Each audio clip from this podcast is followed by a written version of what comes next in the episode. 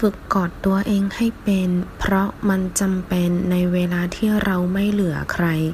要学会自己拥抱自己因为当我们孤身一人的时候很有必要ฝึก练习กอด拥抱จำเป็น必要เหลือ剩下剩余